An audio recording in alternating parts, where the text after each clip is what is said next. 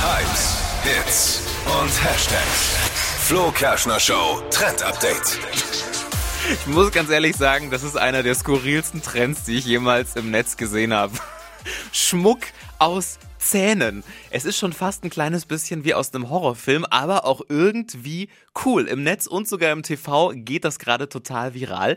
Ihr könnt da eure Zähne einschicken und die werden dann in ein bis zwei Wochen zu Schmuck verarbeitet. Ihr habt richtig gehört. Also vielleicht nicht die zertrümmerten Weisheitszähne nehmen, aber zum Beispiel die Milchzähne aus Kinderzeiten. Die werden dafür zum Beispiel passend, ob als Schmuckanhänger oder als Ohrring geht alles.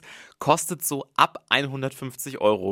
Also richtig krasse Nummer, aber vielleicht so für den kleinen Milchzahn auch eine ganz schöne Erinnerung. Verpennt keinen Trend mehr mit unserem Flo Kerschner Show Trend Update.